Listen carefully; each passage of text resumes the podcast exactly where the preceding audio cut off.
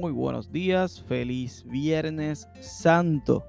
Ya hoy llegamos a la crucifixión, hoy llegamos a la cruz con Jesús. Hemos estado esta semana caminando, hemos visto los eventos que han ocurrido, hemos visto y recordado todo lo que, lo que estuvo sufriendo Jesús, pero hoy es el día culminante. Hoy eh, en la madrugada estuvieron arrestando a Jesús estuvieron negociando lo que iban a estar pasando, unos se, reunieron, hicieron un juicio a medianoche, eh, e hicieron un juicio escondida de todo el mundo para, para, que no todo el mundo supiera lo que estaba pasando y allí eh, ese juicio tan justo eh, que Jesús se tuvo que exponer también fue encontrado culpable. Allí, allí es que ocurre ese, ese evento que también todos recordamos, las manos de Pilato que fueron lavadas en señal de que él ni quería hacer esto, pero su posición política iba por encima de su opinión personal. Y aunque él eh, podría no estar de acuerdo de esto, ¿verdad? Eh, lo hizo. Se lavó las manos en señal de que esto es culpa de ustedes. Pero la realidad es que sabemos que, así no es la vida.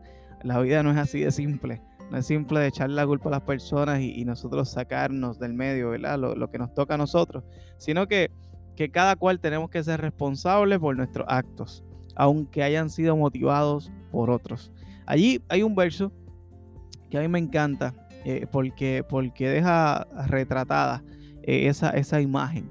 Eh, dice, está en, en Lucas 23, capítulo 33, dice así, y cuando llegaron al lugar llamado la calavera, el Gólgota, le crucificaron allí y a los malhechores, uno a la derecha y uno a la izquierda.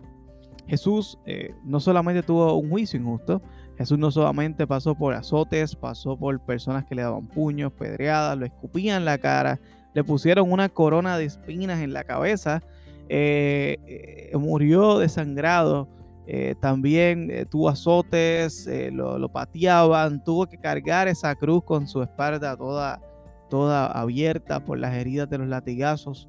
él, él, él cargó su propia cruz y estuvo allí. Eh, allí fue clavado junto con otros dos malhechores.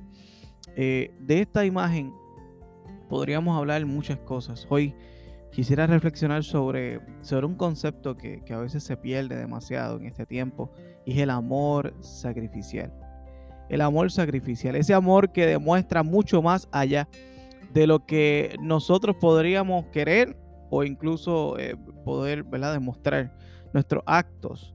Esta, esta forma de tú eh, poder absorber las cosas que no te gustan y no reclamarle a otros, sino amarles de forma sacrificial, así como una madre ama sacrificialmente, así como una madre ama desde, los nueve meses hasta el parto, luego la crianza y, luego el proceso de ver a esa persona tomar malas decisiones, ese amor sacrificial, eh, ese amor de madre.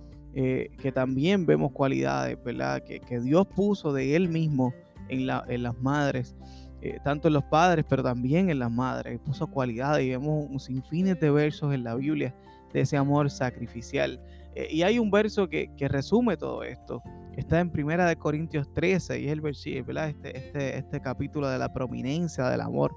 Y yo quiero que lo leamos, yo quiero que reflexionemos, porque qué mejor reflexión que, que simplemente leer una palabra eh, meditar en ella, eh, practicar este, este acto de meditar en la palabra, profundizarla en tus pensamientos, anclar tus pensamientos en ella. Y quiero que leamos Primera de Corintios 13. Eh, vamos a leer desde el 4 hasta el 7. Dice así. El que ama tiene paciencia en todo y siempre es amable.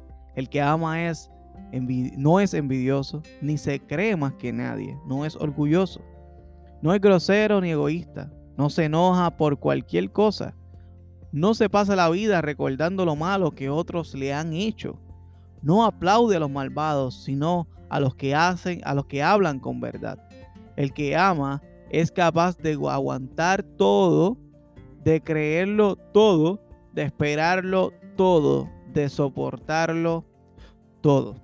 Esta es la forma en que Jesús nos amó. No hay un acto mayor que aquel que muere por un amigo que aquel que muere por otra persona. Y esto fue lo que hizo Jesús. Hay, hay, un, hay un verso aplicado, hay un libro que se dedica, un capítulo que se dedica a esto, que es Efesios 5. Yo te, yo te invito a leerlo. Yo te invito a leerlo porque te ayudará a ver la perspectiva de Dios y a ver lo que Dios desea de ti, en tu familia, en tu casa. Eh, le damos gracias a Dios por este día. Nosotros aprovechamos este tiempo para invitarte. Este domingo, domingo de Ramos, estaremos celebrando un servicio muy especial, pero recordando, eh, sí, el sacrificio de Jesús, pero la parte más importante del Evangelio y es su resurrección. Te invitamos a que consideres visitarnos este domingo a las 10 de la mañana.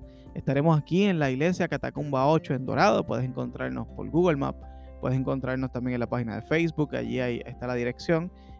Visítanos o conéctate a nuestro servicio online. Te invitamos a que, a que consideres visitarnos, eh, ya que es un día muy especial, un día que, estaremos celebrando este, este acto tan importante en la vida cristiana.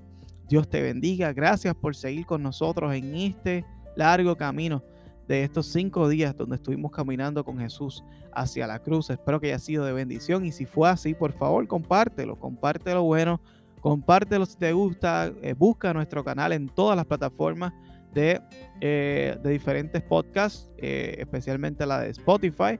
Allí ve, síguenos, busca, comparte estos audios, comparte estos videos y permite que, que también otros sean, sean bendecidos así como tú lo has sido.